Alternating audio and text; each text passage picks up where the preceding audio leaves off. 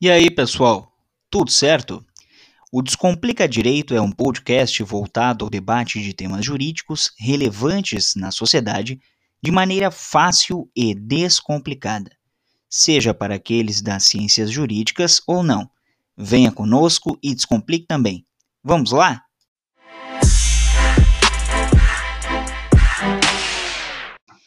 A doutora Ana Celina Albornoz, a quem eu agradeço de antemão por ter aceito o nosso convite.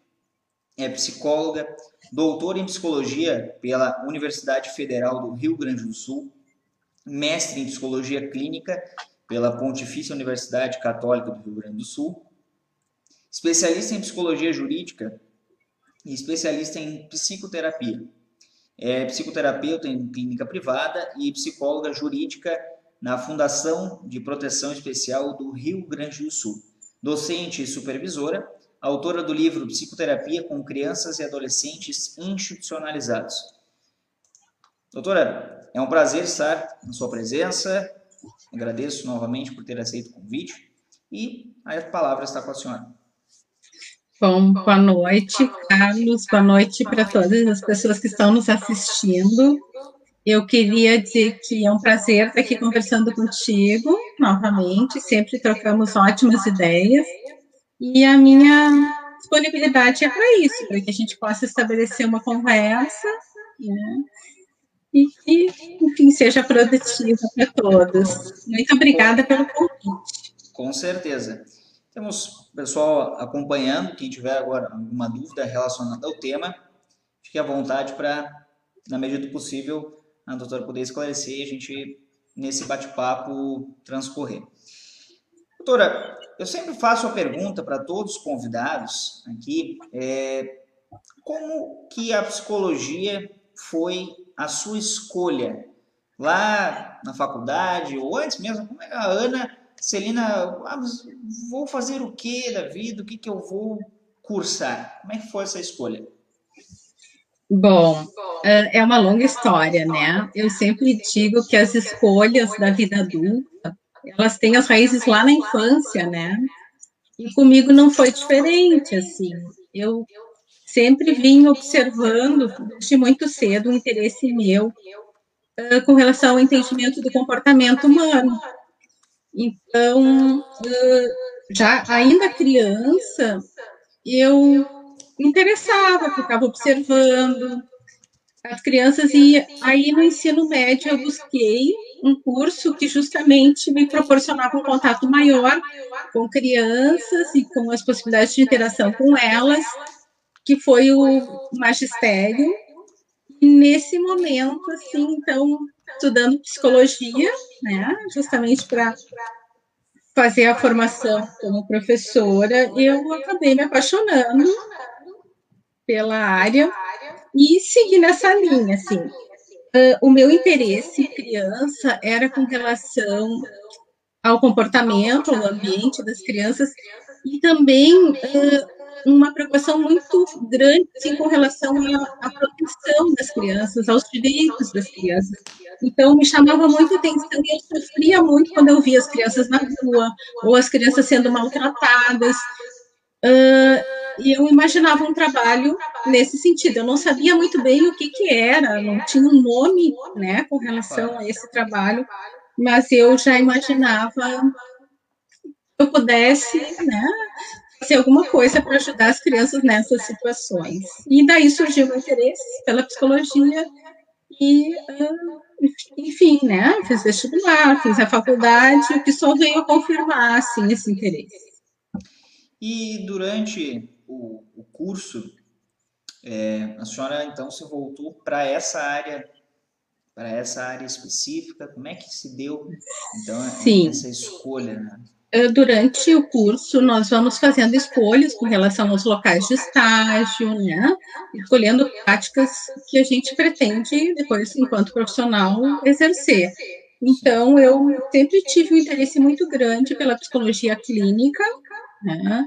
E uh, busquei estágios nessa área, me deram um embasamento bastante grande, assim, e, e na psicologia clínica eu me interessava por questões que tinham a ver também com situações de proteção. Então, crianças, como é que estava sendo o cuidado das crianças, como é que era o processo de adoção, como é que as crianças que estavam em processo de adoção, elas estavam se relacionando com os, os seus pais e, e os pais com elas. Então, havia um interesse na clínica e especialmente com relação às questões de proteção e acolhimento das crianças.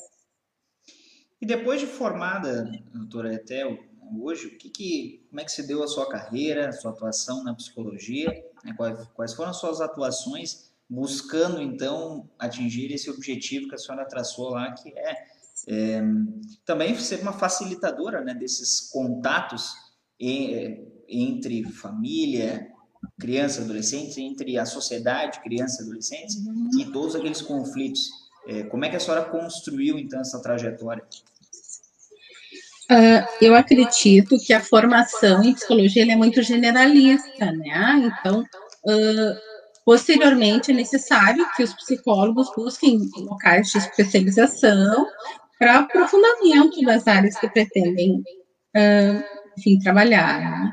E esse foi meu caso também. Eu procurei a especialização em psicoterapia, passei a atender crianças em consultório e também eu eu tinha interesse em trabalhar não só na área clínica em consultório, mas também em algum trabalho que pudesse auxiliar de uma forma mais ampla as crianças da nossa sociedade. Então, eu fiz o concurso, uh, na época era FEBEM, né, e vinha trabalhar nos abrigos residenciais. E cheguei num momento em que uh, havia sido promulgado o Estatuto da Criança e do Adolescente, e o trabalho que tinha para ser feito era justamente uh, essa implantação né, do estatuto uh, nos abrigos, enfim, na, nos institutos da instituição, que ainda eram grandes institutos que estavam passando por um desmonte.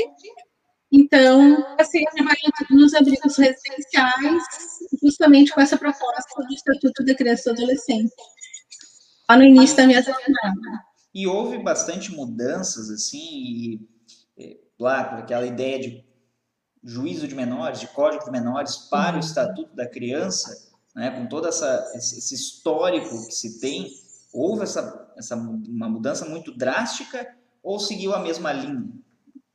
Uh, com certeza houve uma grande mudança, né? Porque mudou o enfoque das políticas, né, com relação às crianças e adolescentes. Uh, antigamente, uh, na época do Código de Menores, a ideia era mais um controle né, das crianças que andavam perambulando pelas ruas, que não tinham responsável, uh, muitas vezes que os pais também não conseguiam permanecer com elas em casa, existia a ideia de que as crianças deveriam ir para um lugar, né, e que esse lugar pudesse introduzir normas e que as crianças pudessem, então, ter um desenvolvimento mais adaptada ao que se esperava delas. Uh, depois do estatuto, a ideia uh, mudou completamente, né? Porque passou a ser a ideia de proteção integral, em que os, uh, as crianças e os adolescentes eram vistos como cidadãos em desenvolvimento, com necessidades que precisavam ser atendidas. Então, todo o enfoque do trabalho passou a ser nesse sentido, em como atender as necessidades dessas crianças e adolescentes que estavam uh, que estão em desenvolvimento, né? E foi justamente isso que me chamou a atenção e acho que por isso que eu dei continuidade, né, ao meu trabalho na fundação, porque uh, já na minha formação eu tinha muito interesse em trabalhar com prevenção, né? E, e, justamente buscando atender as necessidades das crianças e dos adolescentes, ainda na infância, na adolescência, nós estamos prevenindo uma série de dificuldades e contribuindo efetivamente para o desenvolvimento delas e para que elas tenham um futuro mais saudável, mais feliz, né? e, e realmente inseridos na sociedade. Porque o controle apenas de um comportamento, como era feito anteriormente, sem um investimento, uh, pode levar, inclusive, ao adoecimento da criança. Né? A criança, para que ela seja saudável, ela precisa ter um ambiente que favoreça o seu desenvolvimento e que atenda às suas necessidades. E esse ambiente implica em um cuidado efetivo, uh, cuidados básicos, uh, cuidados com relação à vida social, à vida escolar, à vida afetiva, né? aos relacionamentos.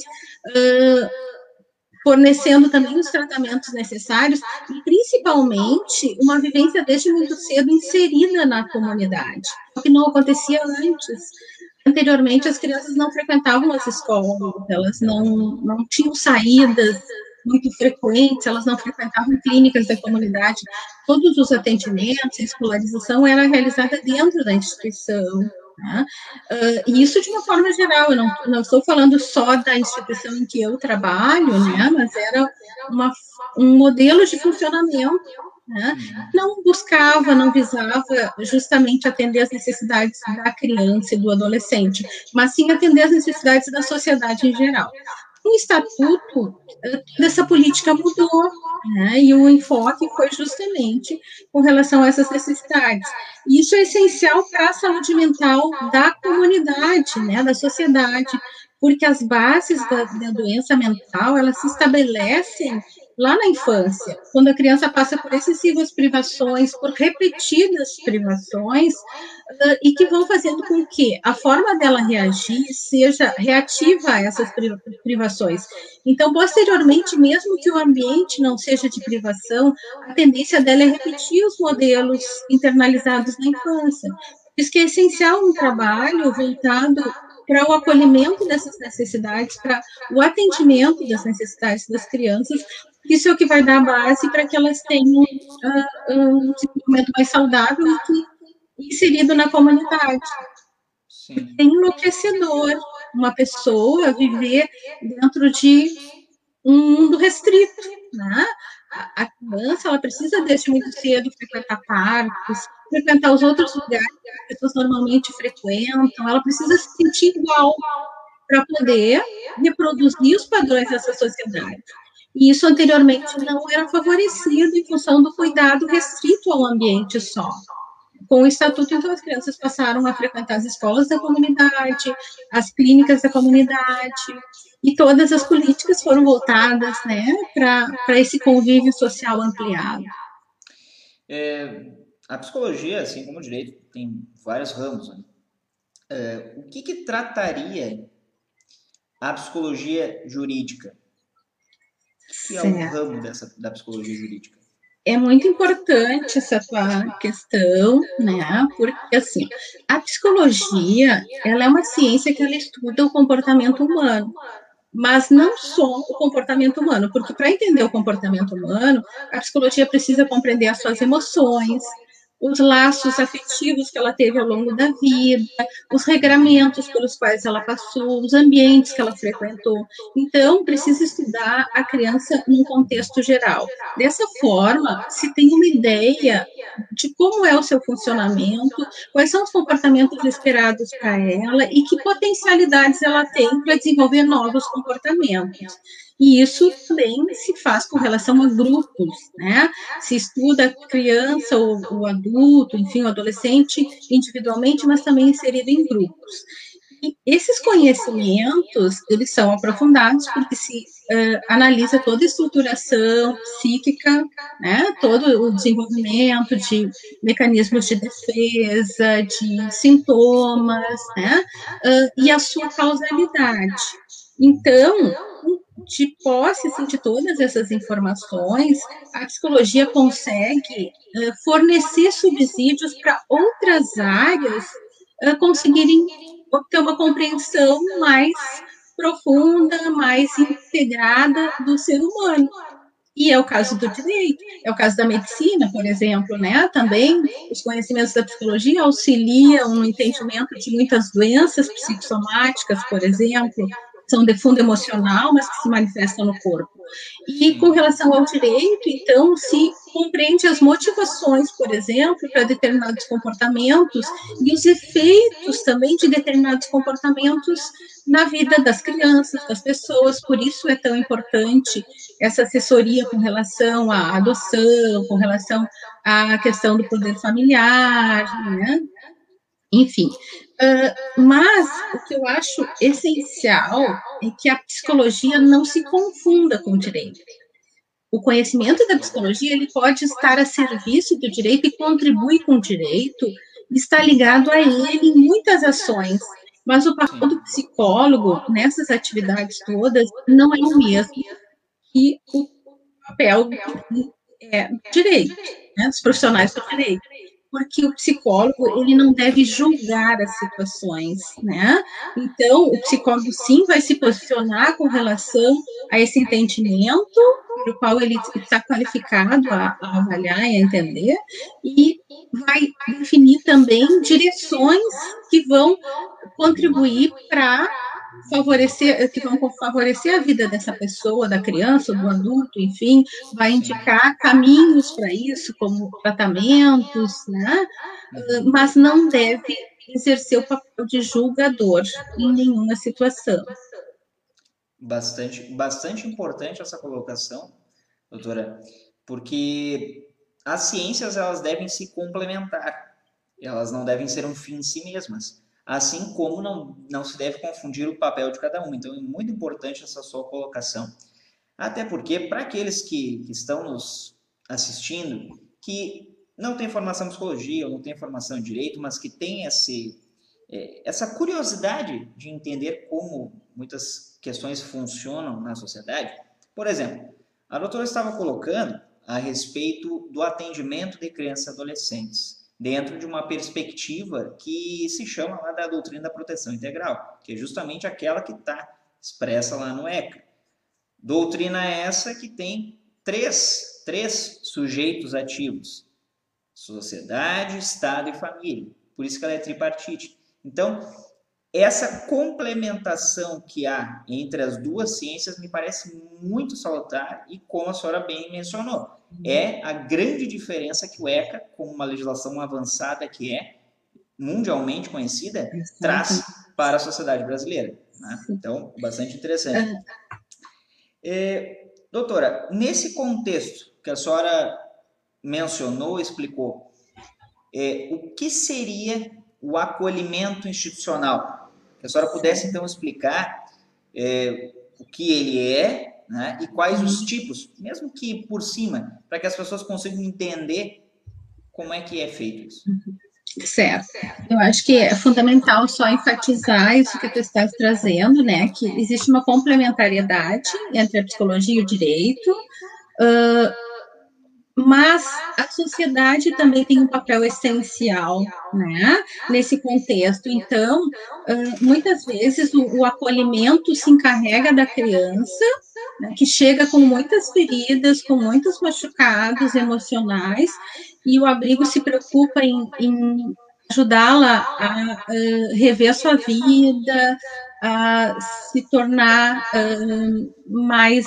Uh, como é que eu vou dizer, saudável, apesar de todas as vivências que ela, ela teve, mas é preciso também que a sociedade entenda que ela também é responsável por essas crianças, que embora ela não esteja ali na execução direta, ela também tem uma participação tanto na situação que, de uma certa forma, levou essas crianças ao acolhimento, porque é um produto dessa sociedade que uma família não consiga né, manter a guarda dos seus filhos, ou também na saída dessas crianças, né, na aceitação delas com relação à frequência nas escolas, nos locais de convívio social e na própria situação depois de profissionalização. Então, muitas vezes acontece que a sociedade é, não tem essa noção clara, assim, né, do, do, seu papel e da sua importância com relação a essas vivências todas, né, E, e, muitas vezes atribui ah, o abrigo que não cuida ou né, não faz o que deveria fazer. No entanto, o abrigo sozinho não consegue fazer tudo. Né? Ah, mas, enfim, tu perguntando assim com relação ao acolhimento, né? O acolhimento, ele se dá porque as crianças, como a gente estava conversando, para que elas se desenvolvam, elas requerem uma série de cuidados. Então, muitas vezes, isso não acontece, né? Por algum motivo, né? Ou porque a família está desorganizada naquele momento, emocionalmente, não consegue dar o suporte adequado, ou porque a família, a mãe ou o pai deixou o lar, ou porque os cuidados eram abusivos, né? Não só negligentes, mas abusivos.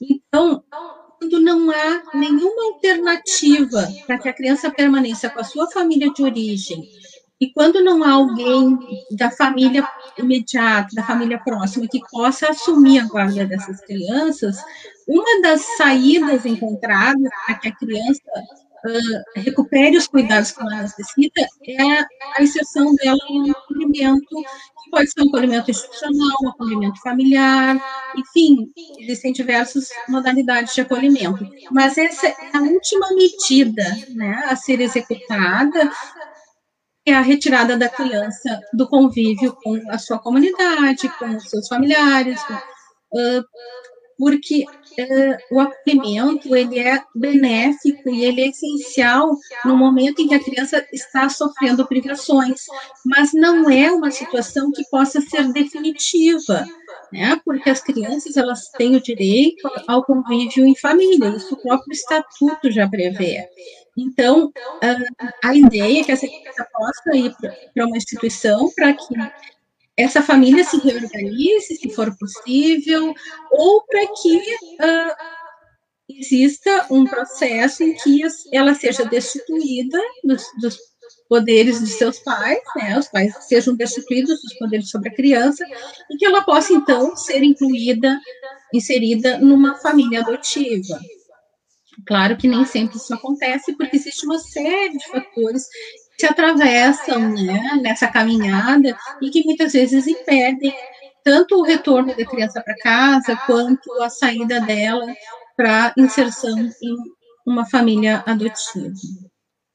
Eu lembro de uma palestra sua sobre instituições acolhedoras. Né? Foi uhum. onde eu, é, eu a conheci, é, que a senhora falava lá sobre essas instituições. Qual tem diferença entre as instituições? Uma uhum. casa-lar, uma casa-abrigo. Qual a diferença entre elas e sim. qual o papel de cada uma delas? Existem sim diferenças, né? Uh, elas são medidas uh, de proteção, né? Todas elas, elas estão a serviço das medidas de proteção e as crianças são encaminhadas justamente quando não há mais nenhuma alternativa para que elas permaneçam com as suas famílias de origem, né? Uh, elas permanecem nessa instituição enquanto a sua situação jurídica é definida.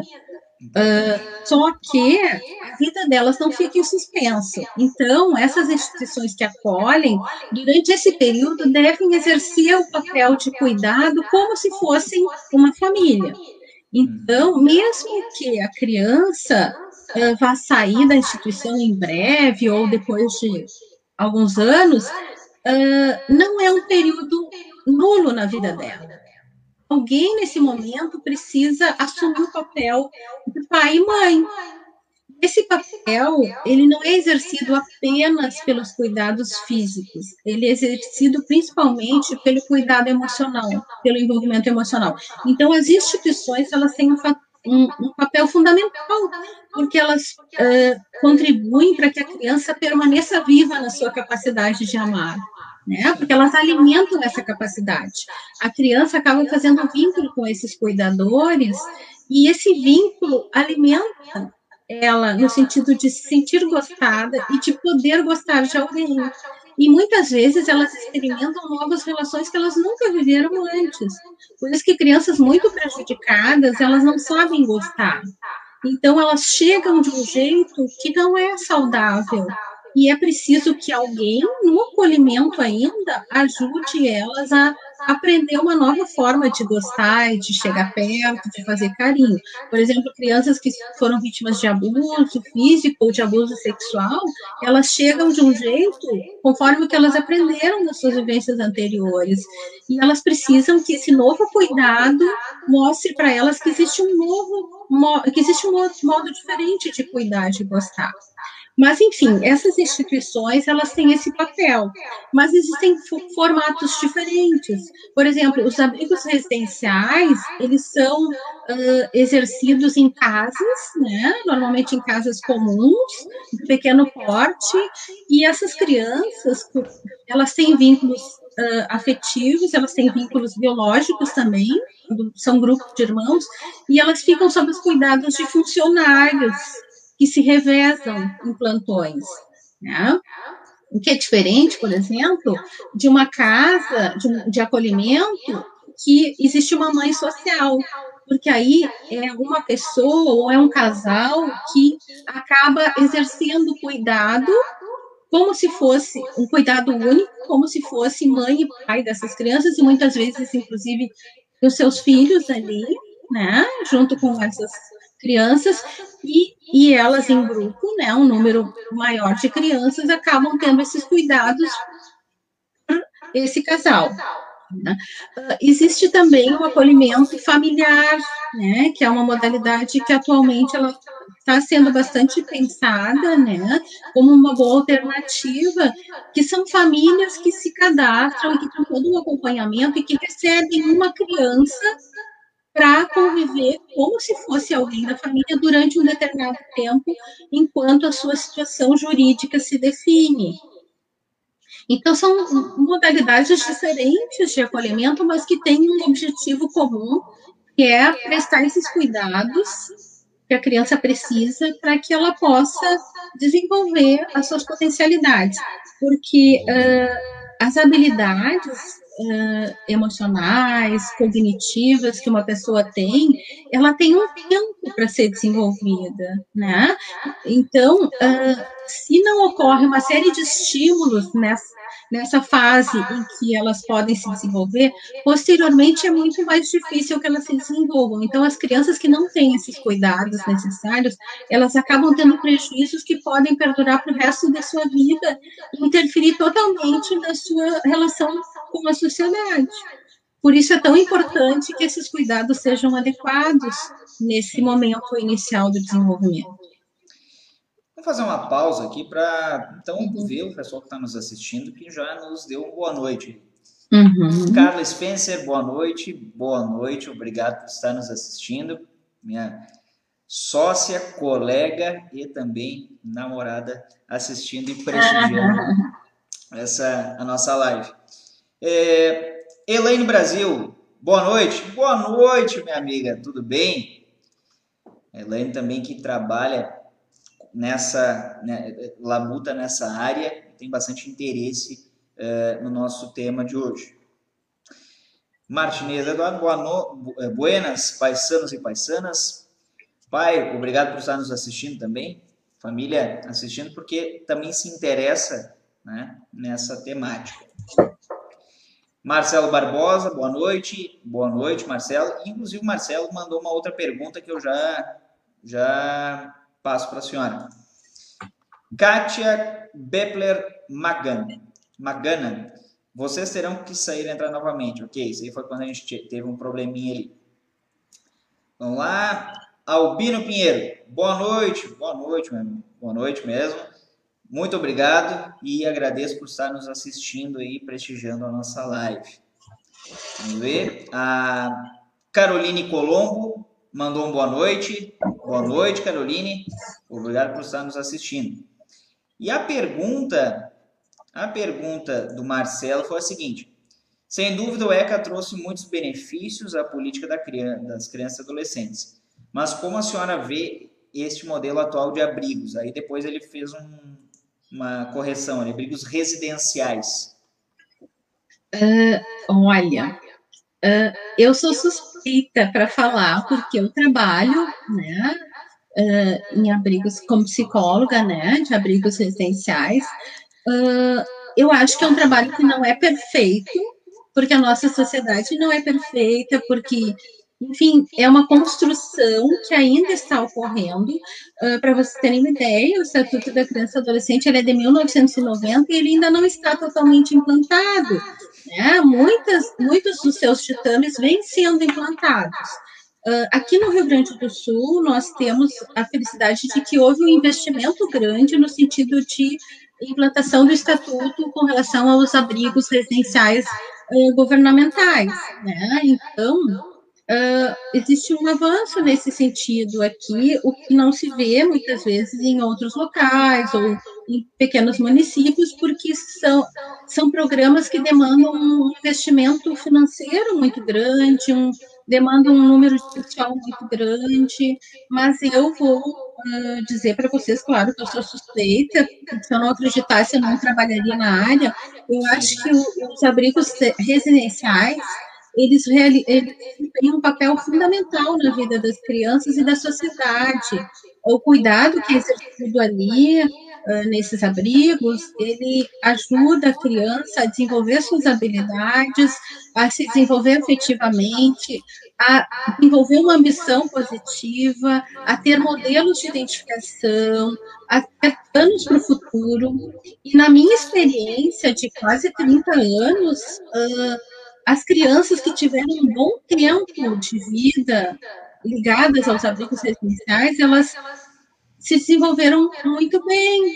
Claro que eh, muitas vezes o abrigo ele é uh, recebe uma culpa, né? Ele é culpabilizado uh, situações que as crianças já vêm com elas, né? Uh, por exemplo, crianças que passaram por situações de, de sofrimento muito grande, muitas vezes elas levam tempo até conseguir desenvolver uma capacidade de relacionamento mais saudável. Né? Então, muitas vezes elas chegam muito agressivas, elas vão apresentar esse comportamento na escola, e não é porque o abrigo não deu um jeito nela, que não é um papel do abrigo dar um jeito nela, mas é porque vai levar um tempo até que essa criança aprenda uma nova forma de se relacionar. Então, muitas vezes, essas situações acabam uh, interferindo na avaliação que as pessoas têm com relação aos abrigos. Mas eu acho que é um trabalho fundamental e que, inclusive, uh, trabalha com uma prevenção em saúde mental e com relação também à, à, frustração, né? Por exemplo, crianças muito privadas, elas têm um, um, grau muito intenso de frustração e que no futuro isso pode levar elas a, a apresentar uma tendência de relacionamentos frustrados, né? Com as pessoas. E o abrigo, então, oferecendo um novo modelo de relacionamento, ele vai também contribuir para que essa criança possa, no futuro, ter um desenvolvimento mais saudável. Mas, ah, claro que o abrigo sozinho não consegue fazer tudo, né?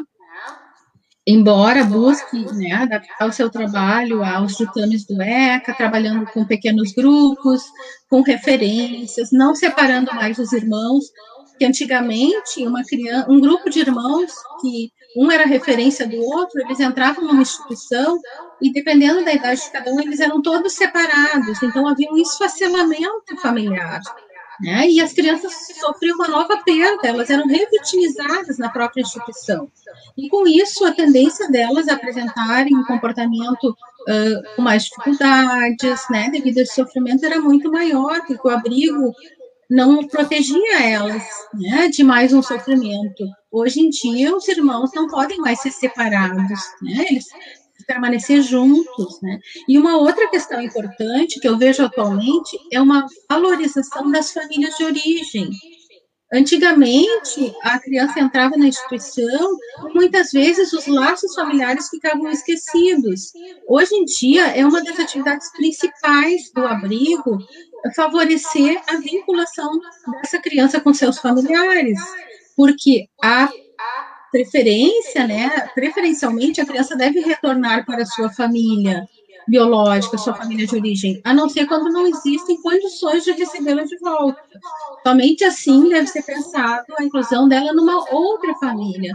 Mas a prioridade, isso está dito também no estatuto e na nova lei da adoção, enfim, né, de que a preferência sempre é da permanência na família biológica e na família de origem. Então, hoje em dia, essa vinculação ela é mais investida, ela é mais valorizada, né? Que é uma outra inovação que eu vejo a partir do Estatuto da Criança e do Adolescente. Mas existem inúmeras falhas, né? E muito ainda a ser desenvolvido.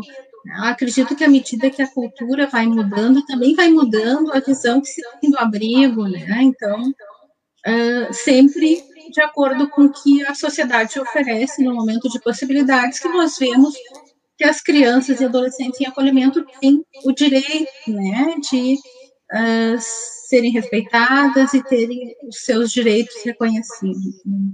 É, é, importante saudar a sua, a sua fala, até mesmo para que se dê, eh, das pessoas se deem conta que o papel da família ele é essencial, a família é protegida pelo direito e também não há aquela possibilidade das pessoas acharem que essas instituições elas têm o dever de cuidar e fazer aquilo que a própria família não faz.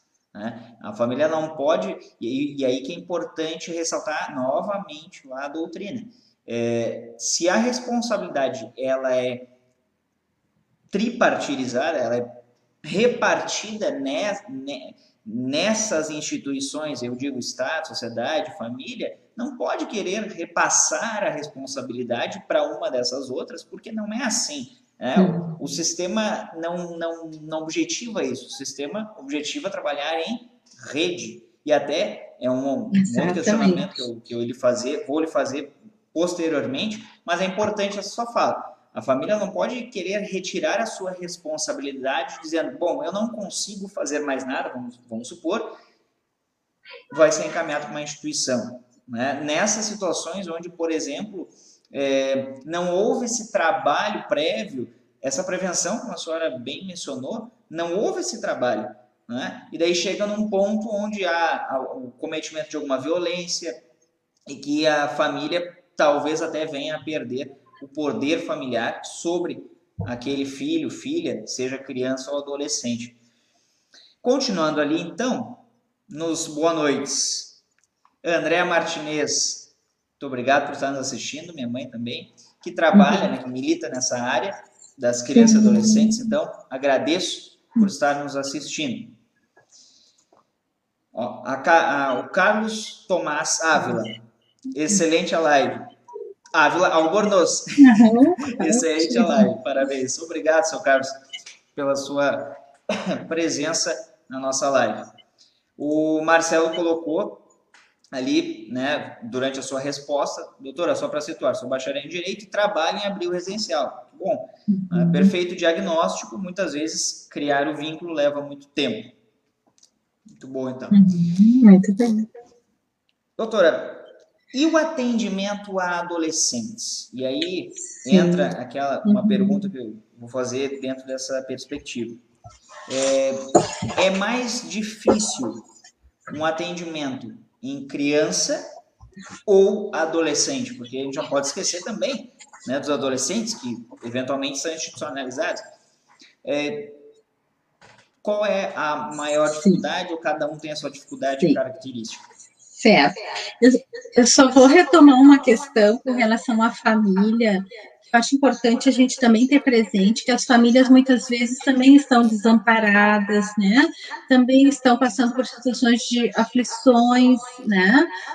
Que levam a um comportamento desorganizado, que levam à falta de condições, né? De, de manter a sua prole. Uh, isso é importante que as políticas públicas da sociedade atendam a essas necessidades, que exista uma rede de atendimento eficaz, possa dar o suporte que a família precisa, que essa mãe precisa, que, que enfim, esse casal precisa, para que eles possam cuidar adequadamente das crianças. Assim como é importante também essa inter-relação entre o abrigo e a rede de atendimento, no sentido dos atendimentos que se conseguem, né? e que as pessoas, os pais ou as crianças precisam receber, né? Mas com relação aos adolescentes é uma questão bem importante, né? A adolescência em geral, ela é uma fase muito complexa, é um momento de vida muito complexo. Por quê? A criança vem, né, de um desenvolvimento em que ela é mais protegida, as experiências que ela vai tendo são gradativas e elas têm um amparo maior. Quando a criança se torna adolescente, ela deve enfrentar mais desafios. Ela vai responder por outras responsabilidades que ela não tinha antes. Então, muitas vezes ela passa por situações em que há uma crise, né? A crise de identidade, bom, quem ela é agora, o que, que ela pode, o que, que ela não pode. Então, eles ficam perdidos durante um certo ponto, até um tempo, até que eles consigam ter todo um regramento internalizado e fortalecido e que possam exercer um comportamento social né, adequado às normas né, da sua sociedade.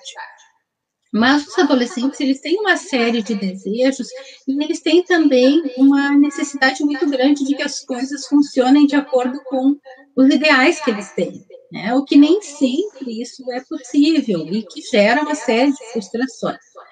Uh, os adolescentes que ingressam em instituições, geralmente, eles não vivenciaram as privações apenas na adolescência. Muitas vezes eles já vêm sofrendo privações muito antes do seu ingresso. Né? E já vem se constituindo dessa forma, pelos modelos de relacionamento que eles têm. Então, as privações que a gente conhece, né? São o abandono, né? Então, muitas vezes Muitos adolescentes em acolhimento não sabem nem quem é o pai, né? Ou foram abandonados pela mãe, enfim, né? Uh, não tem um acolhimento favorável na família de origem ou na família próxima, né? Na família ampliada. Então, todas essas marcas vêm crescendo junto com ele. Né? Os modelos, por exemplo, crianças filhas de pais que cometem crimes como bater na criança, abusar da criança.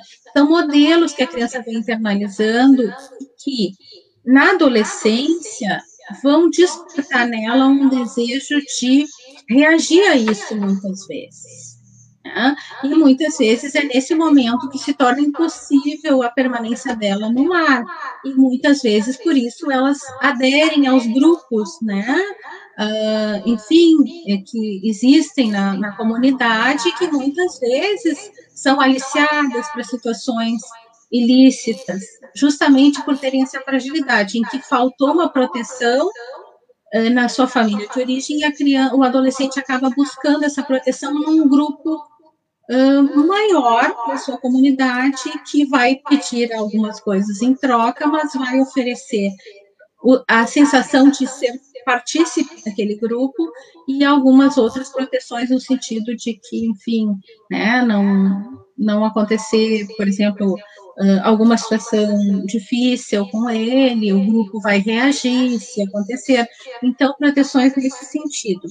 Uh, o que acontece é que muitas vezes os adolescentes já têm uma vida fora, muitas vezes ligada a esses grupos, e quando eles ingressam na instituição, eles têm uma resistência muito grande a aceitar que alguém gerencie a vida deles, porque eles já estão acostumados desde muito cedo a não ter esse gerenciamento uh, leva um tempo grande para que eles permitam muitas vezes a aproximação. E muitas vezes esse atrativo da rua, desses grupos aos quais eles estão filiados, é maior, que eles aí conseguem dinheiro, eles conseguem comprar as coisas que eles querem mais facilmente, porque eles têm trabalhos, né, muitas vezes ligados ao tráfico nesses, nesses grupos. Então, a entrada da, do adolescente, adolescente já na instituição, faz com que ele se defronte com uma série de regras, de regramentos e de comportamentos que são uh, não são conhecidos por ele e que ele também não tem interesse, que ele já está vivendo de uma outra forma.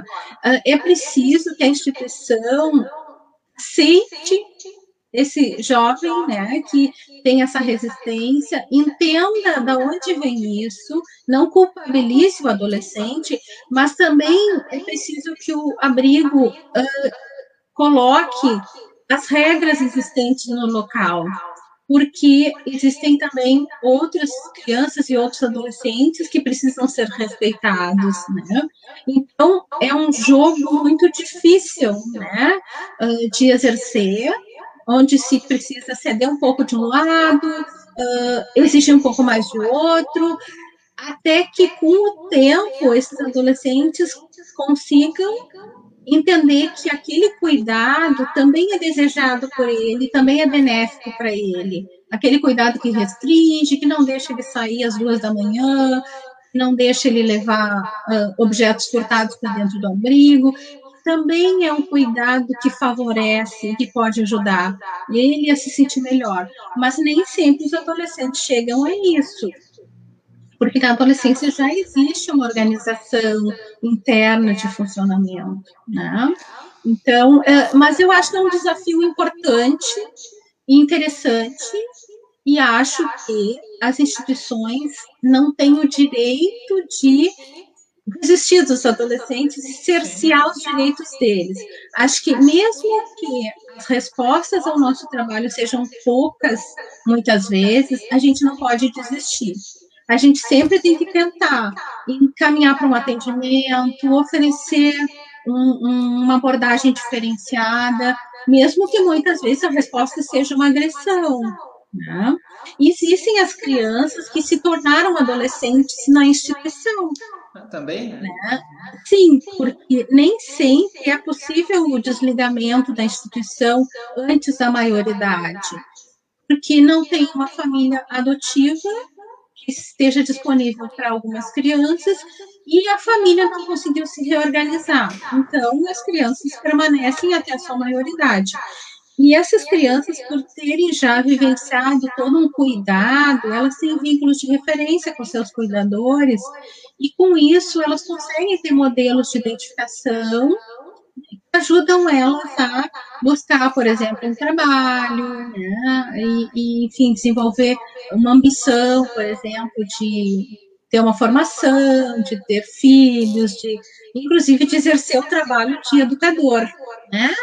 Alguns querem ser educadores, outros querem ser psicólogos, enfim, né? Uh, esse cuidado continuado que o abrigo oferece pode não trazer uh, respostas imediatas, mas com certeza ao longo do tempo ele vai promovendo marcas que resultam num melhor desenvolvimento da criança. Mas eu reforço aquela fala de que o melhor lugar para a criança é junto à sua família. Tá? Ah, eu não estou dizendo que o abrigo é o ideal para as crianças. O abrigo é a última medida a ser empregada quando não há outra possibilidade, e aí sim ele deve ser excelente. Ele deve uh, exercer toda a sua capacidade de cuidar bem, porque disso depende tanto o retorno da criança para casa, quanto a inclusão dela em família adotiva.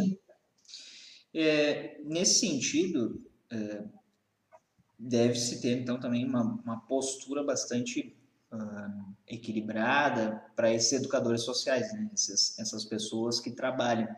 É, Busca-se algum tipo de, de, de personalidade, de, enfim, de postura, para que sejam exemplos, para que sejam espelhos para aquelas Sim. pessoas que estão ali já fragilizadas? Sim. Olha, é muito importante essa tua colocação. Não é um trabalho fácil, tá? Para ninguém.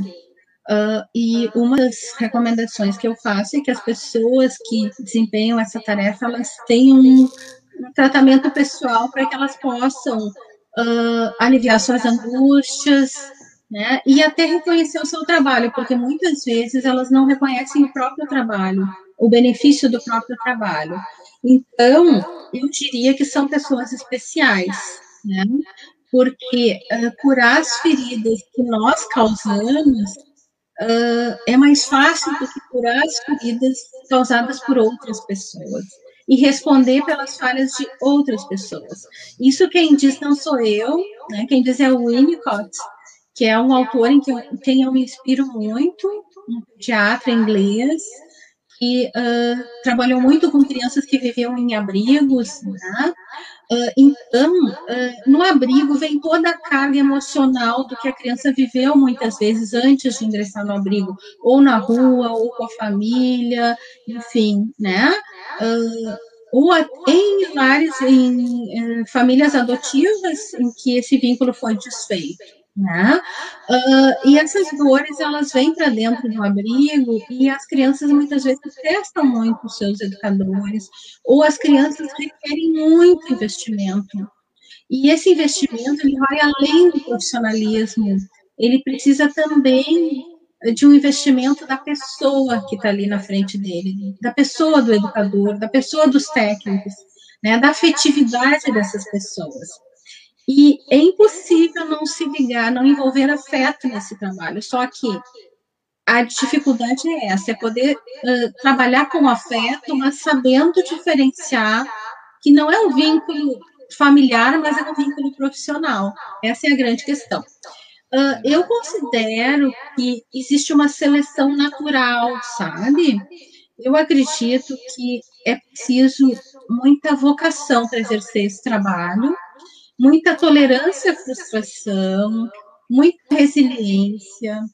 E é preciso também que a pessoa tenha um entendimento do outro, uma capacidade de empatia. Uh, e o que acontece é que as pessoas que não reúnem as características necessárias para o exercício dessa função, elas acabam se afastando muitas vezes, ou elas acabam uh, sendo, de alguma forma, conduzidas a isso, porque as pessoas vão reclamar do seu jeito, as pessoas, as crianças vão reclamar, e as pessoas acabam, né, ou elas se reciclam e tentam desenvolver capacidades necessárias para esse trabalho, ou elas acabam se afastando, porque não é fácil trabalhar nesse sentido. A gratificação é imensa, mas é muito difícil, exige muito das pessoas. É, e, bom, é, doar aquilo que muitas vezes é, não se tem para aquelas pessoas que precisam mais ainda, né? mais ainda. Sim, e, se, e existe uma outra dificuldade, é a necessidade da pessoa se desprender dos modelos pessoais dela. Que uma coisa é educar uma criança na sua casa, com seus modelos, né? E outra coisa é educar uma criança que está num abrigo, por exemplo, e que é educada por muitas outras pessoas esse é um outro desafio, a pessoa se desprender, né, do seu modo de, de pensar, do modo como foi educada, para pensar num modo diferenciado. E aí está a lei para exercer esse regramento, né? Existem princípios muito claros do estatuto, né, que estão a serviço desse cuidado também. Existem teorias que também uh, mostram, né, o que, que é necessário e, enfim, de que forma as pessoas estão contribuindo para o desenvolvimento e de que forma elas estão revitimizando as crianças. Então, é importante um pensar conjunto. Uh, ninguém deve exercer essa função solitário. É preciso que tenham momentos de reflexão, é preciso que tenham muitas mentes pensantes junto, para que não seja a repetição, por exemplo, de um modelo particular. Né? Uh, é preciso que haja um conjunto de, de, de atividades técnicas, de uh, um conjunto de educadores para que as crianças possam ter modelos mais saudáveis né, de cuidado. E a senhora, uh, claro, na medida do possível, a senhora uh, observou ou acompanhou algum caso, ou soube algum caso em que determinada família que acolheu, enfim, aquele pai ou mãe acolhedor, né, eh, temporário, como a senhora mencionou, posteriormente veio a, de fato, adotar, seja aquela uhum. criança, ou seja aquele adolescente? Sim. Isso acontece com alguma regularidade ou é muito raro? Uh, olha, uh, assim, ó, uh, existe um, um, regramento, né, de que em geral, em tese, de que não se deve né, adotar uma criança, por exemplo, que está numa instituição no qual a pessoa trabalha. Tá? Ah, por quê? Porque isso pode ser um favorecimento, por exemplo. Né? Por exemplo, pessoas que desejam adotar crianças pequenas, por exemplo, como é muito difícil de conseguir uma adoção rápida nesses casos, poderiam muito bem trabalhar numa instituição para que elas adotassem mais facilmente essas crianças. Isso não pode acontecer. Existe uh, um cadastro nacional de adoção que deve ser respeitado. Então, as pessoas que uh, adotam uma criança, elas precisam estar cadastradas nesse cadastro nacional e as crianças também que estão disponíveis para adoção, elas também estão cadastradas. Então, não necessariamente as crianças que estão uh, no abrigo, elas estão disponíveis para adoção e não necessariamente uh, elas, enfim, essas pessoas que trabalham, elas estão cadastradas na instituição. Existem casos especiais, tá? então eu já acompanhei alguns casos, claro que eu não posso citar aqui, de situações especiais de crianças que têm uma série de dificuldades uh, que não seriam adotadas, né, e que não, não foram elegíveis, por exemplo, pelos casais que estão na lista de espera.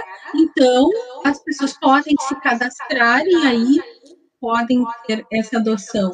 Mas, para que ocorra uma adoção, é preciso que siga esse regramento de que a pessoa esteja inscrita, tenha passado por todo o processo de cadastramento, que envolve uma série de avaliações no fórum né, da sua comarca, Sim. e é um cadastro nacional, porque quando não há pessoas que têm um interesse naquela criança, ou pessoas que a gente acha que vai atender as necessidades né, daquela criança, essa busca ela se amplia por todo o Brasil. Né? É, isso é importante deixar claro, e a pergunta foi justamente por isso, para que as pessoas consigam entender que é, há um procedimento a ser seguido e um processo a ser cumprido para que isso possa então ocorrer. É, a do, a, principalmente a adoção, porque a adoção ela não é como se devolvesse um produto numa loja. Olha, eu não gostei, eu não me senti bem, então vou lá devolver. Não.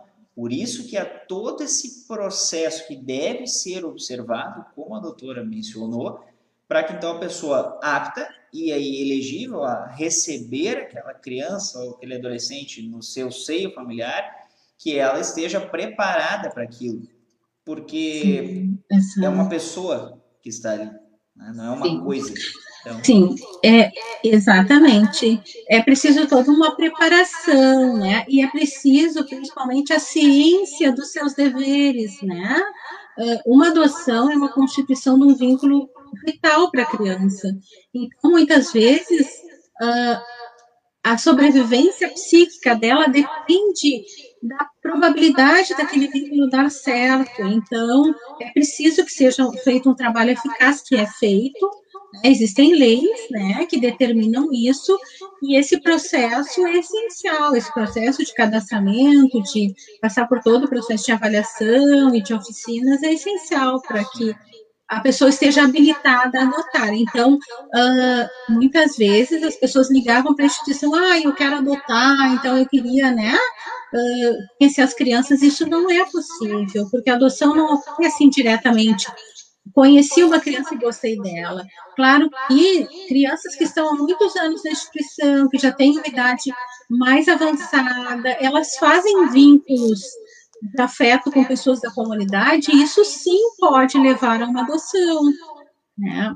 Porque aí a pessoa vai seguir os trâmites normais de uma adoção, né? Mas uh, é preciso que cada caso seja analisado uh, individualmente, mas em geral existe um regramento que é uh, com base na lei né?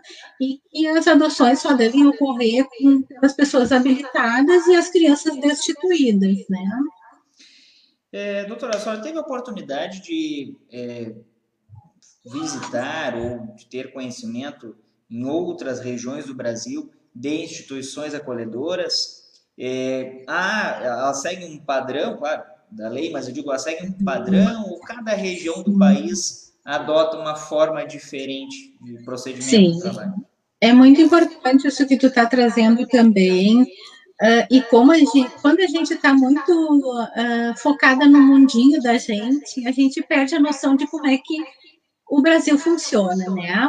Uh, por isso que eu digo assim que nós tivemos a felicidade e uma força-tarefa bem desenvolvida no sentido de reordenamento institucional, tá? um trabalho que eu me orgulho muito porque eu botei a mão na massa lá no início, né? E lá em 1994 quando eu entrei para a instituição e os abrigos estavam começando, eu bati na porta de muita escola para pedir vaga, de muita clínica, então eu não me furto a dizer que eu acho que a gente teve uh, muito, muita boa vontade de muitas pessoas e muita força de vontade nossa para que as coisas acontecessem, mas não é uma realidade em todo o país. Uh, o que eu vi, eu já estive em outros locais, assim, pude conhecer, né, existe um descompasso, muitas vezes, porque uh, nem todos os abrigos, eles, de acolhimento institucional, eles, residencial, institucional, eles são governamentais, né? Muitas vezes são ONGs, são uh, abrigos que têm uma, por trás uma comunidade religiosa, muitas vezes, todos eles inscritos, né? Eles têm que estar inscritos nos órgãos que regulamentam o exercício dos abrigos, mas nem todos eles têm a possibilidade, a amplitude que alguns abrigos tem, né? Então, existem abrigos que não têm tantos recursos financeiros, uh, que não têm toda essa inserção na comunidade, não conseguem manter unidades residenciais para poucos acolhidos, que precisam manter um número maior de acolhidos numa unidade residencial, uh, e que podem até com isso se tornar um abrigo de médio porte e não de pequeno porte, né? Então, uh, existe, existiu um descompasso de implantação do Estatuto da Criança e Adolescente, e ainda existe, né? Existem muitos artigos do Estatuto que ainda não foram implementados e que não funcionam como está previsto ali, né? Mas com relação aos abrigos, existe esse descompasso, então tem abrigos que ainda funcionam de uma forma uh, mais ampla, com grupos maiores de crianças, que não oferecem esse atendimento em grupos, né? Pequenos grupos, que é o ideal, mas que funcionam seguindo as características né, de um abrigo de médio porte.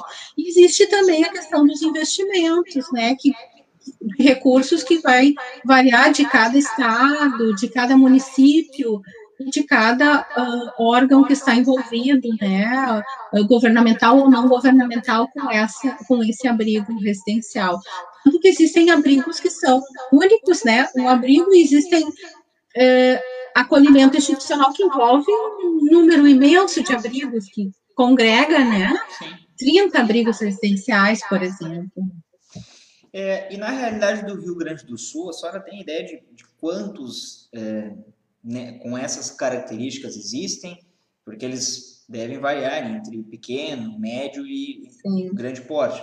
Então, a senhora tem, tem, essa informação? Como é que a gente consegue buscar isso para. Uh, pois é, eu vou, eu vou ficar te devendo essa informação. Eu não vi números para te dizer, né? E eu conheço muito a minha realidade, né? Que é trabalhar num abrigo, numa organização governamental, né?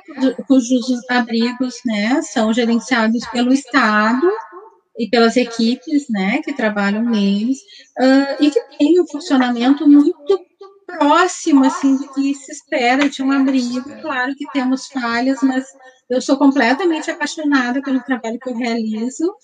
É, uh, acredito muito nele, uh, estudo muito, né, invisto muito nesse trabalho, uh, e mesmo trabalhando há quase 30 anos, sempre se tem que aprender, porque as crianças mudam, o momento cultural muda, as necessidades mudam, uh, as crianças, as características das crianças que ingressam de suas famílias também mudam com o tempo. Então, a gente precisa estar sempre estudando, investindo nesse trabalho para que realmente ele atenda as necessidades das crianças e dos adolescentes que estão em acolhimento institucional. Eu não sei te falar de números, peço desculpas, mas bem, eu não, claro, isso. Não, para entender né, qual é a realidade que a gente poderia encontrar aqui no Rio Grande do Sul, porque, por exemplo, É, nos municípios menores, é, não se tem essa espécie de casa-abrigo. Né? Tem, tem lares que se chamam casa de, de acolhimento, por exemplo, elas são Sim. temporárias, claro, todos são temporários, mas é, de fato mais temporários, se a gente pudesse classificar assim, do que outros que têm uma permanência um pouco maior, né? uma permanência mais, mais alongada. Sim. É, e também tem a questão das equipes, né? Nem todos os abrigos conseguem contar com uma equipe, né? Muitas vezes são uh, funcionários, são psicólogos, assistentes sociais, uh, da Secretaria da Saúde, por exemplo, que prestam o serviço Verdade. e deveria ter uma psicóloga, uma assistente social para atender um abrigo residencial, né? Verdade. E são funções essenciais ali, né? Porque além do cuidado, por exemplo, né, do, do, do, cuidado no acolhimento, né, o papel, vou falar um pouquinho então do papel dos técnicos, né, psicólogos, assistentes sociais, pedagogos, enfer, enfim, enfermeiros. Antes, antes a senhora, eu acho que é até na pergunta que eu ia lhe fazer, qual a importância do trabalho em rede, né, que o pessoal muitas vezes não entende, que é justamente isso que a senhora ia comentar. Exatamente, então assim, uh, por exemplo, uh, da forma como eu trabalho, é inserida numa equipe né, que tem outros profissionais de outras áreas, e o nosso papel, ele não é só no acolhimento da criança, né, na recepção da criança, na avaliação de como é que ela está chegando uh, fisicamente, na avaliação das dores que ela traz com ela, uh, que ajuda a gente vai, a gente pode prestar a ela, né, para conseguir uh, ficar bem, se sentir bem, uh, dizer o que pensa, o que sente, uh, a esses educadores, né, de que forma a gente pode ajudar. Uh, nós também temos um papel jurídico, no sentido de documentação, né? Então, precisamos documentar aquilo que nós estamos observando, uh, o resultado das nossas intervenções, e precisamos indicar a continuidade, né? Ou a manutenção do acolhimento, ou o desligamento para a família de origem, ou sugerir uma destituição de poder familiar, com base em todas as uh, técnicas que a gente utiliza para avaliar, né? Uh, essa situação da criança que se encontra no acolhimento. Uh, é importante que existam profissionais de diversas áreas e que haja uma troca, né?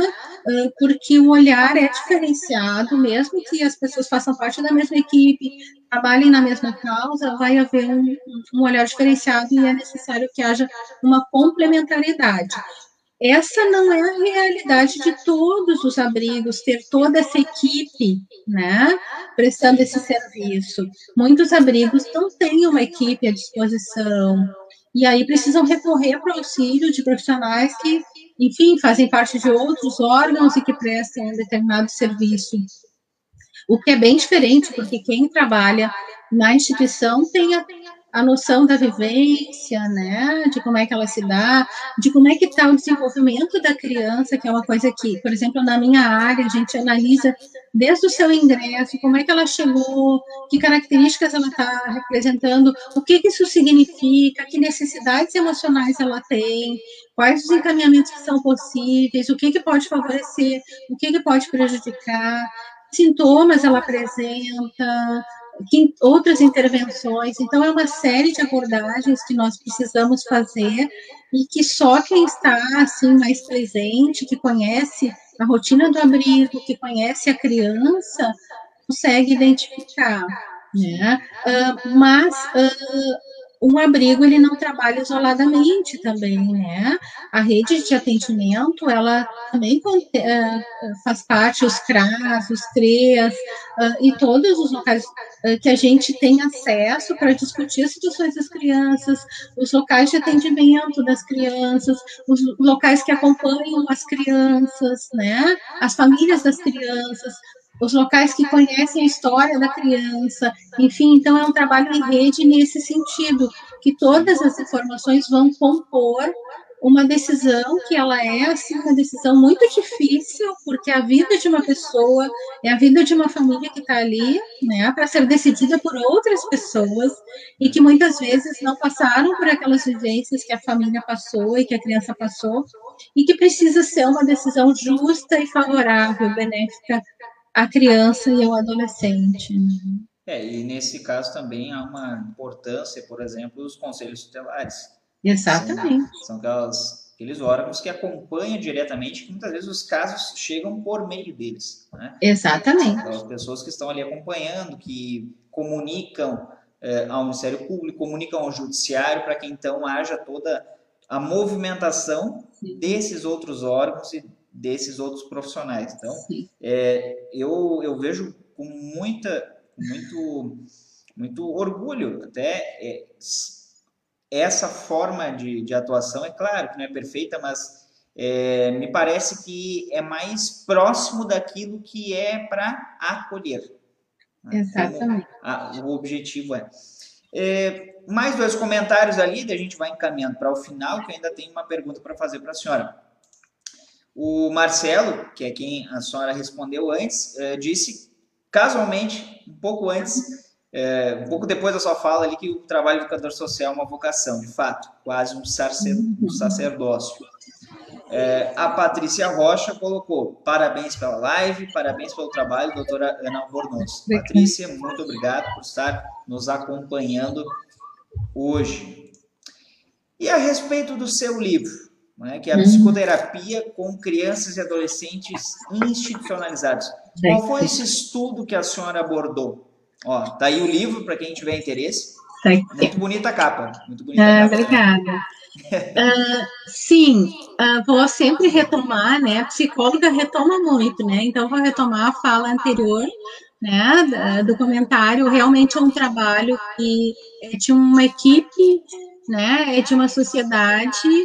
Uh, e eu faço parte, assim, né? Desse contexto, mas eu sempre digo que eu acho que o trabalho dos educadores é essencial, né? Porque é ali que vai ter origem a vinculação que vai ser estruturante para a criança.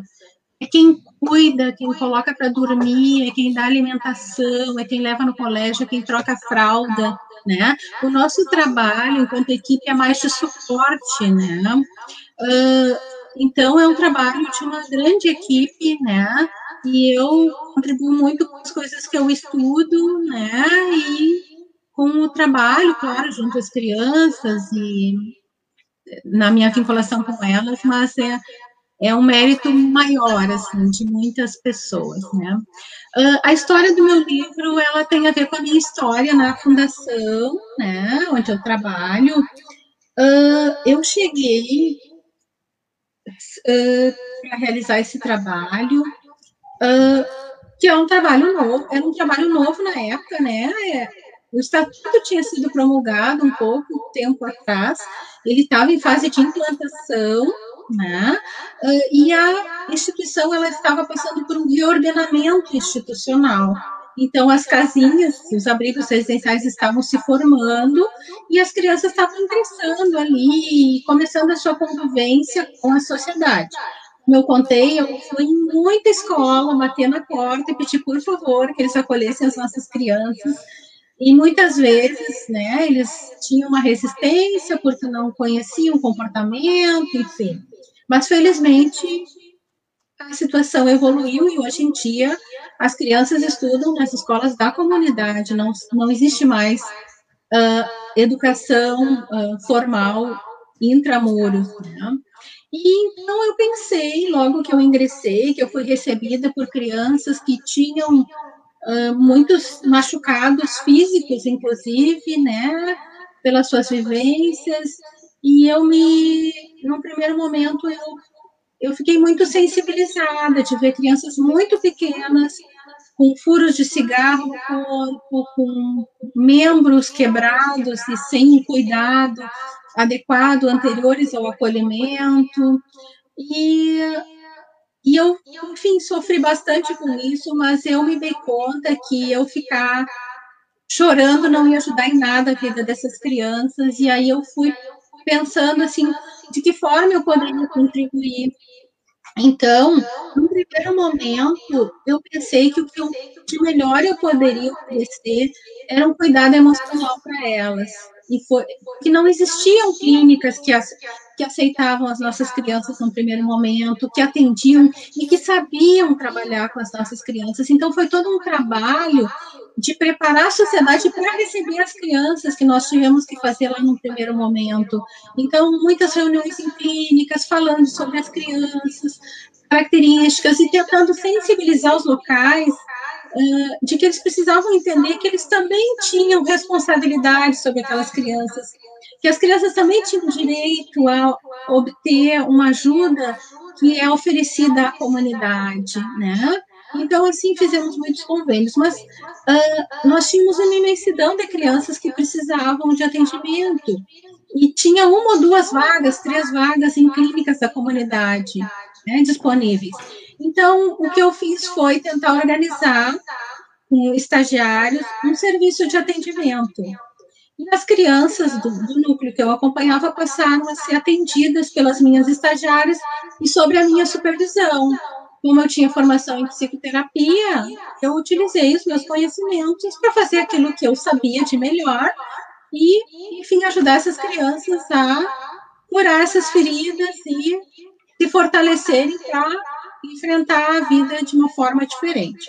Sim. Então, depois de um tempo atendendo e, e tomando contato assim com essas histórias, não só as histórias de vida uh, contadas nos arquivos né, que nós temos, mas as histórias de vida contadas pelas crianças e nas intervenções que nós fizemos, em como elas nos responderam, depois de um tempo fazendo isso, eu achei que era importante eu avaliar isso de uma forma científica. Se realmente aquele trabalho tinha um efeito uh, importante, significativo na vida dessas crianças. Então, eu procurei o mestrado da PUC, uh, buscando desenvolver uma pesquisa justamente nessa área, nos benefícios da psicoterapia para crianças e adolescentes institucionalizados. Então, uh, peguei uma, elaborei um banco de dados, né? Montei um banco de dados com as crianças em atendimento, com todos os registros, e a minha dissertação de mestrado foi baseada nisso, na avaliação das crianças no momento em que elas chegaram para tratamento e seis meses depois. E foi, assim, uma grata surpresa de ver, assim, o quanto elas respondiam e se beneficiavam com o atendimento que era oferecido. Né? E disso resultou um livro, né, que conta né, um pouco da minha trajetória, um pouco do abrigo, uh, e, e, um pouco também dessas psicoterapias, né, uh, mais detalhadamente até. E o meu entendimento sobre isso, assim, né, o que que, que dinâmicas aquelas crianças apresentavam e como é que elas foram se beneficiando da psicoterapia, que é uma técnica, né, que é muito utilizada em consultórios privados, em clínicas privadas, uh, em, em, serviços de escolas, né, em universidades, uh, e que uh, precisa, tem uma série de critérios, né, de, de recursos que precisa se utilizar, e que a gente, então, precisou adaptar a uma situação institucional, né? Então, é, tornar o ambiente propício a isso. Uh, hoje em dia, nós não temos mais atendimento em psicoterapia na instituição, porque justamente o nosso trabalho de conquista de espaço na comunidade, ele uh, teve sucesso, nós temos muitos locais que atendem as crianças, uh, e a, a gente, então, faz com que elas exerçam o direito delas de serem atendidas na sua comunidade, né, e não dentro de casa, né? Mas a psicologia e a psicanálise, elas têm um papel fundamental dentro dos abrigos, porque é, a psicanálise ela e a psicologia, ela nos instrumentaliza para o entendimento desenvolvimento da criança e, das, e dos relacionamentos, das dinâmicas se dão num abrigo e também nos ajuda a buscar estratégias para o enfrentamento né, dessas, desses conflitos, de, dessas problemáticas que ocorrem né, nesse, nesse momento de acolhimento. É, e para o pessoal poder ter acesso a essa obra, Uhum. É, qual é a editora? Como é que a gente pode ter acesso a essa obra? Pois é, a editora é a Casa do Psicólogo, Casa né? Do psicólogo. mas no momento a Casa do Psicólogo ela repassou os direitos de algumas obras, né, para outras editoras. Então, uh, por exemplo, uh, existem algumas livrarias que vendem o livro, né? Uh, eu não tenho ele para comercializar, né? Eu repassei os direitos autorais para a editora, mas acredito que, por exemplo, a Cultura era uma livraria que vendia uh, na internet, né? Tem vários locais que, que vendem esse livro. Então, pessoal, então fica, fica a dica. Psicoterapia com crianças e adolescentes institucionalizados, de autoria da doutora Ana Celina Albornoz. Essa capa é muito bonita e uma obra que é fundamental para entender, porque a história da fundação, a história da própria uh, aplicação do ECA se confunde com a sua história. Né? É, imagina quantas pessoas teriam esse privilégio de poder discorrer sobre a legislação e aplicando ela né, na sua área, claro, mas aplicando ela especificamente ali. Então, é, é muito importante né, o acesso a essa história. É, por duas perguntinhas para encerrarmos. Houve é, algum caso depois de, é, de alguma criança, adolescente institucionalizado, que depois desse tempo, enfim, adquiriu, né, acabou completando a maioridade, a senhora encontrou, é, veio procurar a instituição, veio agradecer, não sei, é, veio ver aquilo que antes ela talvez não visse com aqueles olhos. Teve alguma história assim? Sim, com certeza. Uh, na verdade, o abrigo acaba ficando como se fosse uma família, né? Para esses adolescentes que crescem lá dentro e que saem pela maioridade, que constituem as suas famílias. Então, muitos educadores acabam sendo referência, o próprio abrigo é referência. Então, é muito comum que eles retornem para visitar ou para fazer notícias, né? uh, ver como estão, o que, que, estão fazendo, ou até mesmo para pedir ajuda muitas vezes, né? Porque é difícil se virar muitas vezes sozinho, né? Uh, sim, eu, eu tenho vários netinhos espalhados, né, por aí, então eu recebo, uh, já recebi visitas, já soube notícias, já recebi recados, e é muito gratificante, assim, a gente uh, ter esse retorno, né? Uh, eu digo que a gente planta sementes, né? Muitas vezes a gente não vê elas florescerem, mas que mais adiante na vida da, da pessoa a gente vai saber que teve o nosso dedinho ali. Mas sim, eu, eu, eu recebi, ó, há um tempo atrás eu recebi uma visita que para mim foi muito significativa, que foi um caso que eu acompanhei logo que eu ingressei na instituição, lá em 1994, e eu trabalhei com essa criança durante, olha, uns nove anos, eu acredito, e era uma, uma criança muito difícil de lidar, muito desorganizada emocionalmente, com uma história muito complicada, uh, muito agressiva, assim, com, mas que tinha um bom vínculo comigo e, e que fazia bons vínculos com algumas pessoas em especial. E, e ele então me visitou esses dias, ah, um tempo atrás, e me contou assim que como é que estava a vida dele, que ele tinha atrapalhado algumas vezes, mas que ele estava bem, que ele estava trabalhando, que ele cuidava sozinho dos filhos dele. Uh, e isso me emocionou muito, né? E uh, de alguma forma, ele estava me dizendo, olha, as sementes, né, que vocês plantaram em mim, elas deram certo, né? Elas estão aqui e fizeram sentido para minha vida, né? Eu hoje cuido de mim como vocês cuidaram antes. Então isso é muito gratificante. Enfim, vou levar para sempre assim essas experiências. Com certeza. É, uma mensagem ali também no Marcelo, que tem participado bastante ativamente uhum. da nossa live, parabenizando. Então, parabéns, doutora Ana, pelo pioneirismo. É uma honra conhecer quem iniciou este trabalho. Temos muito pela frente, mas certamente já avançamos muito. Gratidão. Então, o um recado diretamente do Marcelo, novamente. Obrigado por estar Muito obrigada. Uh, André Martinez, gratificante trabalho. Não esquecendo, é, até eu, eu, citei antes, que a André é conselheiro tutelar já 10 anos uhum. no município de Cidreira, né, que a senhora teve, participou Prazer de conhecer. Né? Verdade. Então, também, é, por isso que eu acho interessante acompanhar esses trabalhos que funcionam integrados, né, de fato, como uma, uma, uma grande engrenagem ali que a gente acompanha, então, aí pela sociedade. É.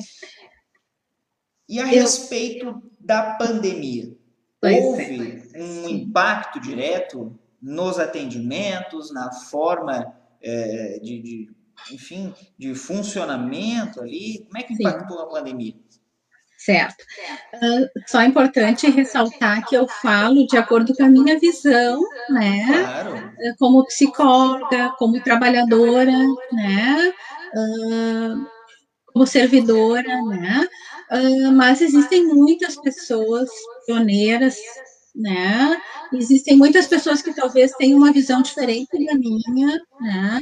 Mas, enfim, eu consigo falar por mim pelas coisas que eu acredito, né? Sim. Uh, com relação à pandemia, eu acho que é uma importante questão, porque uh, acho que essa pandemia ela está mexendo com todo mundo, né, com todas as pessoas, pelas dores que ela está promovendo, pelo cerceamento da liberdade, que não é uma característica típica né, do ser humano, de ficar preso, né, numa gaiola, muitas vezes, assim, sem poder sair de casa. E uh, talvez na sensação de impossibilidade de fazer mais, né? Uh, por se tratar de um serviço essencial, uh, nosso acolhimento não paramos, né? Então, nós tivemos que enfrentar os nossos medos, né? pelas crianças e pela nossa própria pele também, né? Porque no momento em que se em que a sociedade, né, pregava fique em casa, nós tínhamos o dever, né, e a obrigação de cumprir o nosso papel. O que de certa forma também era gratificante, porque eu digo era porque hoje em dia as pessoas estão né, se cuidando mais, o risco é um pouco menor, talvez, justamente porque as pessoas estão se cuidando, uh, e os, enfim, os números eles estão, né, nos mostrando que, bom, existe uma luz no fim do túnel, né, uh, mas uh, foi um impacto muito grande e a gente precisou se reordenar, assim, de como exercer o nosso papel, né? Então, uh, as crianças, eu imaginava que, trancadas dentro de casa, né, elas fossem apresentar muito mais problemas do que apresentaram, e esse foi o lado gratificante que eu observei, né, e que é um resultado também do nosso trabalho. Elas se mantiveram, mesmo muitas crianças juntas, elas se mantiveram com poucas dificuldades além do que né, era um padrão habitual já. Elas se mostraram colaborativas, elas se mostraram ligadas na realidade, no que estava acontecendo, e elas aceitaram as reformulações que nós precisamos fazer. Né? Então, por exemplo, os atendimentos psicológicos, num momento difícil desses, eles não podem ser uh, interrompidos, né? Então, uma das modalidades que nós encontramos foi o atendimento virtual, né? Então, as crianças que tinham suas psicoterapias nas clínicas, nos consultórios, elas passaram a ter, ser atendidas virtualmente o que deu um suporte importante para elas, né, para se manterem bem, e, e a nossa, o nosso contato com elas, ele é todo cheio de cuidados, né, com as crianças, e a entrada nas casas também é cautelosa, então tiveram momentos de bandeira preta que não se pode, né, levar entrar uma pessoa diferente na casa, então toda essa assessoria ela precisou ser mais realizada mais à distância, por telefone, enfim. Né? Atualmente nós estamos normalizando o nosso acesso né, às casas, desde que não seja com todos os cuidados, mas desde que não seja uma aglomeração, né? Então vai um técnico, permanece um tempo na casa, acompanha diretamente as crianças, traz notícias para a equipe, outro momento vai outro. Então, eu acho que pelas coisas que eu escutei também de outros serviços de acolhimento, todas as, os, as atividades, os trabalhos anteriormente realizados precisaram ser reformulados para se adaptar a um regramento geral que prevê né, uma proteção à vida, né? Não adianta fazer um tratamento psicológico tem que sair de casa, tem que ir e colocar em risco a própria vida. Então, nós precisamos, em primeiro lugar, preservar a vida para posteriormente pensar o que, que era possível de fazer nessa condição atípica. Né? Então, adaptamos o nosso trabalho como técnico, adaptamos os serviços oferecidos pela comunidade e avaliamos as situações de maior risco emocional, por exemplo, para encaminhar um atendimento presencial quando necessário. Mas eu considero que o trabalho ele não tem efeito em determinado momento, ele vai tendo efeito ao longo do tempo. Então, os acolhidos nos responderam muito bem com relação a esse trabalho que vem sendo feito, porque eles mantiveram a sanidade mental, eles conseguiram uh, manter atividades, por exemplo, escolares, eles estão né, em casa, matando, eles mantêm os atendimentos, eles não têm um nível de conflito muito intenso, né? E para mim foi uma surpresa eles passarem tão tranquilamente por essa pandemia que eu espero que já esteja se encaminhando para um momento de maior tranquilidade. Verdade. É, um último comentário ali, antes de nós encerrarmos. Martinez Eduardo, uhum. Buena Charla, muito obrigado. É, fazendo um, um parênteses aqui, que o Martinez tem um outro programa que é sobre cultura gaúcha, lá o Terra Gaúcha uhum. Martinez. Então acompanhe também no Facebook aqui é, toda, toda semana. É, o Albino, parabéns, meu amigo, colega, sócio irmão, parabéns, doutora Ana, excelente live. Meu paisano, uhum. meu irmão, muito obrigado também por estar nos assistindo, estar até agora aí, a nossa conversa. Imagina, doutora, a nossa conversa se estendeu por quase duas horas, levando em conta, claro, aquele período que a gente estava arrumando, mas, imagina, quase duas horas falando sobre esse assunto e tem muito ainda a ser falado. É, eu gostaria de lhe agradecer, tá? de referenciar para a senhora que é um prazer ter conversado. É, esse agradecimento pela sua disponibilidade, por ter falado sobre tantos, tantos, tantos assuntos aqui voltados a essa área, que é uma área muito bonita de atuação, é algo muito importante para a sociedade, importante para essas duas, esses dois ramos das ciências, tanto a psicologia quanto o direito, e elas se, integra, se integrando, né? assim como a ciência social, assim como a, a medicina, enfim, outras áreas que se integram nesse atendimento é, amplo que há. Então, lhe agradecer pela sua participação, a sua disponibilidade e dizer que fica o convite para uma próxima oportunidade para que a gente fale sobre outro tema, outro assunto relacionado a esse tema. Eu que agradeço, então, o convite. Foi a minha estreia em live, né? A primeira que eu participo. Oh. Nós não combinamos nada de como seria, então eu confesso que eu estava um pouco apreensiva, mas no fim eu acho que deu tudo certo, foi muito tranquilo, porque também já temos né, um vínculo de trabalho, um vínculo profissional de trocas, né? Bem interessantes. E também foi um prazer participar eu considero que uh, a conversa, né, e esse tipo, né, de, de contato e debate, ele sempre acrescenta, não para mim, mas para as crianças e para os adolescentes que, porventura, precisem passar por um acolhimento institucional, pelos colegas, né, enfim, então eu me gratifico também bastante por essas participações. Muito obrigado. E também agradecemos a todos que estiveram todo esse período nos acompanhando, é, estiveram participando aí ativamente com perguntas é, e compartilhando esse conteúdo aqui. Então não esqueçam, pessoal, quem não assistiu a live poderá assistir lá no YouTube, no canal Descomplica Direito.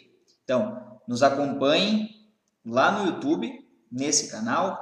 É, nos sigam também no Instagram, Descomplica Direito 01, como também no formato podcast, no Spotify e em outras plataformas é, de áudio e música, como essa mencionada. Então, a todos e a todas, um forte abraço e até mais. Doutora, prazer. Muito um obrigada, um abraço, tchau. tchau. Até a próxima.